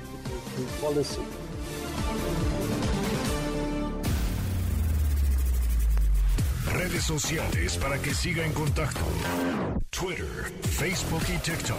M. López San Martín. Continúa con la información con Manuel López San Martín en MBS Noticias. MBS Noticias con Manuel López San Martín. Continuamos. Seguimos 20 para la hora. Hemos platicado de esta ley, de esta nueva ley anti-tabaco que ha sido pues confusa por decirlo menos, no solamente para los dueños de establecimientos, de algunos espacios en donde se prohíbe ahora fumar, sino también para quienes consumen tabaco, lo hacen de manera legal, confusa porque no quedan claras las sanciones, las restricciones y eso abre la puerta a la ilegalidad, si no es que a la corrupción. Judith Medrano, Judith, ¿cómo te va? Muy buenas tardes. Hola, ¿qué tal Manuel? Te saludo con mucho gusto y te quiero informar que con la entrada en vigor de la Ley General para el Control del Tabaco, que busca disminuir el consumo de los cigarros, pues el sector restaurantero de Nuevo León se pronunció en contra debido a que no se tomaron en cuenta las invenciones que este sector realizó para pues adecuar los establecimientos destinados a los fumadores. Daniel García, quien es el presidente de la Cámara Nacional de la Industria de Restaurantes de Alimentos condimentados, la Canirac, pues dijo que van a interponer recursos legales. Recordemos que esta regulación genera, pues dice, inseguridad jurídica porque sí se desconocen las inversiones que se realizaron para adecuar las zonas específicamente para que las personas que acuden a los restaurantes pues puedan fumar. Te quiero comentar que la prohibición de la exhibición del tabaco podría afectar adicionalmente a los pequeños negocios que han sido ya severamente dañados por la pandemia. Así lo señaló en la Cámara de Comercio de Monterrey en un comunicado. Esto dice va a representar un impacto directo a los pequeños comerciantes y dueños de tienditas, ya que la venta de cigarros, ojo Manuel, promueve más del 15% del ticket mensual de las más de 600 mil tienditas que están registradas ante el INEGI, por lo cual este sector dicen es un pequeño generador, pequeño gran generador de esa industria. También comentan que se va a impactar de forma injustificada la libertad de comercio y a los derechos de los consumidores. Así las cosas acá en Nuevo León podrían generarse eh, o promoverse algunos recursos legales como lo como lo es el amparo y por supuesto Manuel que esto apenas va a iniciar porque la gente pues tampoco sabe en dónde sí se puede, en dónde no, y cuáles son esas pensiones. Pues ¿Tendrán 20 mil pesos por tomarse un cigarro en una parada de camión? Esa es la pregunta. Esa es, esa es la pregunta, porque sí se genera mucha, mucha confusión. Gracias, Judith. Otra vuelta, saludos hasta allá, gracias. Es Judith Medrano y como en Nuevo León, en prácticamente todo el país, confusión porque no hay claridad, porque no se entiende ni la restricción ni el porqué de las mismas, no solamente entre comerciantes, empresarios, entre dueños de negocios, importante, por supuesto, escuchar sus voces y opiniones, sino ante los ciudadanos no queda claro qué se puede, dónde se puede y qué no se puede, por qué no se puede. E insisto, esta confusión abre la puerta a la corrupción, abre la puerta a la ilegalidad. Le agradezco estos minutos a Germán González, presidente nacional de Canirac. Eh, Germán, qué gusto escucharte, ¿cómo estás? Muy bien, Manuel, me da muchísimo gusto saludarte y muy contento de estar en tu programa. Al contrario, muchas gracias por platicar con nosotros. ¿Cómo ven, cómo reciben y cómo están implementando, cómo están batallando con esta nueva ley anti-tabaco en nuestro país, Germán? Pues mira, no cayó bien eh, como esta medida y, te quiero dar contexto por qué, por qué hay tanta molestia en, en los restauranteros y bueno, en otras muchas industrias había una ley del 2008 de control de tabaco y ahí se permitían unas cosas y deciden reformarla y modificarla en la Cámara de Diputados y en el Congreso. Se hacen las modificaciones y se publica en febrero. Hace un año se publicó esta ley. Pero para entrar en vigor necesitas eh, que la Secretaría de Salud haga un reglamento a esta ley. Y ese es el famoso reglamento que todo el mundo está hablando. En ese reglamento se hace un proyecto y se abre a discusión, un anteproyecto, se abre a discusión de todas las industrias y la idea es que se dialogue y se llegue ahí a un consenso de cómo aplicarla, lo que los legisladores definieron. En el anteproyecto vienen estas prohibiciones que hoy se publican, ahora pero en medio hubo 900 comentarios de las industrias y entre ellas las nuestras, que metimos como 60, 70 comentarios, de por qué veíamos que el reglamento, como se estaba planteando, pues se sobrepasaba y, y, se extralimitaba, era más estricto que la ley. En la ley se dice que se pueden tener áreas para fumadores y otras muchas cosas, y en el reglamento, como no le gustó a la Secretaría de Hacienda, las puso más estricto. Ignoraron los 900 comentarios, ignoraron el debido proceso y publican el reglamento el último día de abril de diciembre. Y es el que entró en, en, vigor este domingo.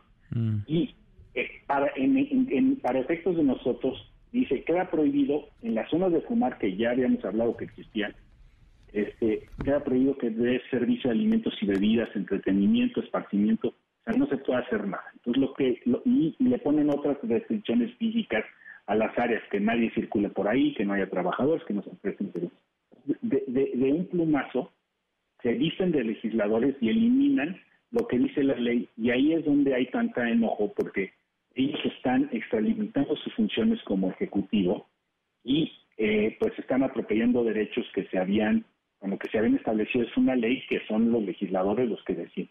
Si no les gustaba la ley pues que, hagan que repitan el proceso lo repongan pero no se vale en reglamento que es una norma suplementaria a una ley ponerse a legislar y, cancelar cosas que, y eso es lo que hoy va a generar esta lluvia de amparos, porque todo el mundo dice, oye, pues no se vale si, que, que, que te extralímites y además que yo le ciertas otras garantías.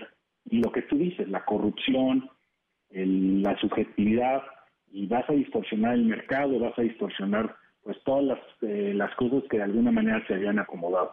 Y el momento es pésimo además porque la, venimos saliendo de la peor crisis de, industria restaurantera y esto pues es un golpe más ahí al ataúd, ¿no? Entonces eh, estamos muy lastimados y estamos en, en, en, en, acción de empezar a promover que nuestros afiliados, nuestros representados, hagan valer sus, sus derechos ante un juez y le piden que suspenda la aplicación de este reglamento. Eso es lo que estamos pidiendo que se haga, estamos aconsejando a nuestros afiliados, es lo que vamos que empezó suceder. Ya hoy Walmart presentó su primer amparo de los que sabemos, nosotros en esta semana ya van a empezar a caer y bueno, pues tenemos un mes para, para presentar los amparos, todos los que estén interesados en, esto.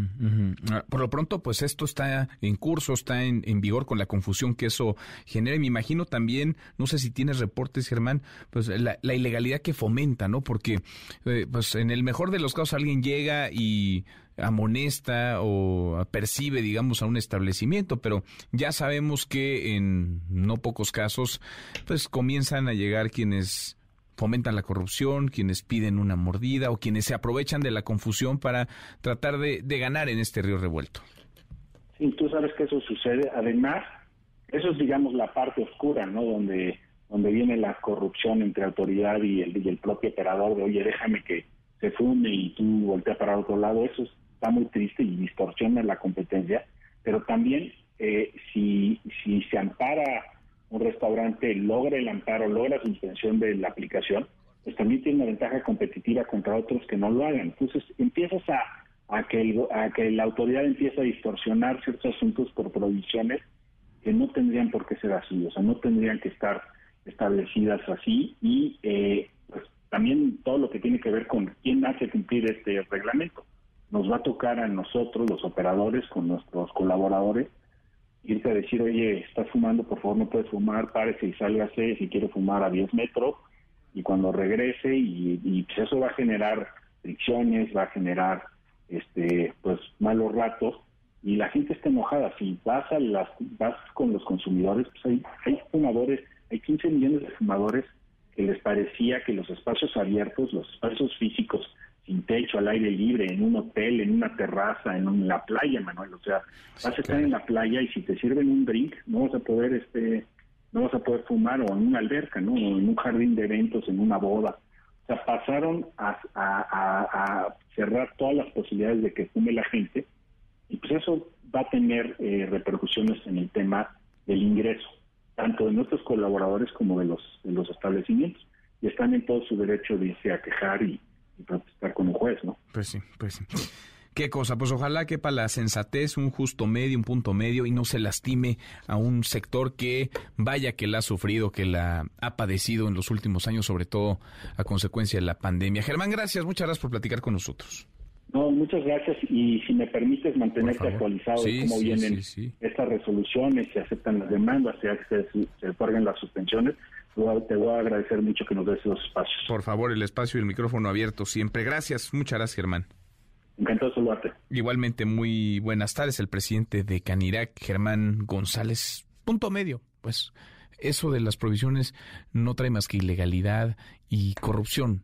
Mejor regular, regular, pero en serio, regular Bien, antes del corte, la UNAM ha despedido hoy a la asesora de tesis de la ministra Yasmín Esquivel, quien plagió su trabajo de titulación, licenciatura, dice la UNAM en un boletín por haber incurrido en causas graves de responsabilidad, así como en faltas de probidad y honradez en el desempeño de sus labores como académica y directora de tesis profesionales, la UNAM resolvió rescindir el contrato individual de trabajo de la profesora Marta Rodríguez Ortiz. Diez para la hora, pausa, volvemos, hay más.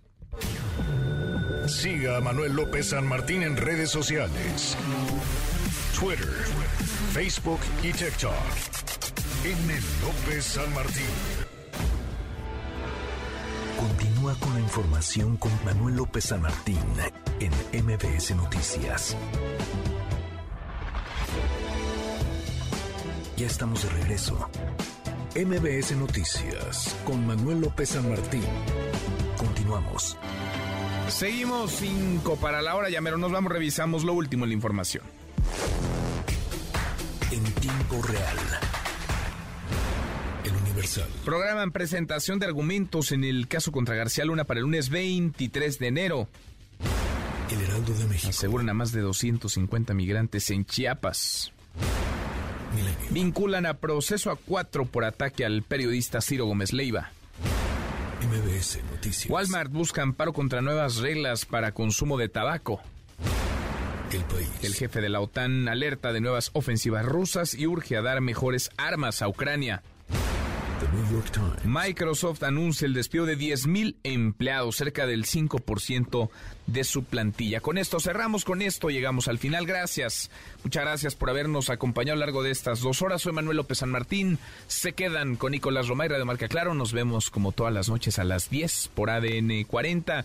Y acá nos encontramos mañana, mañana que será tarde de jueves. Pásela, pásela muy bien, ya casi es viernes.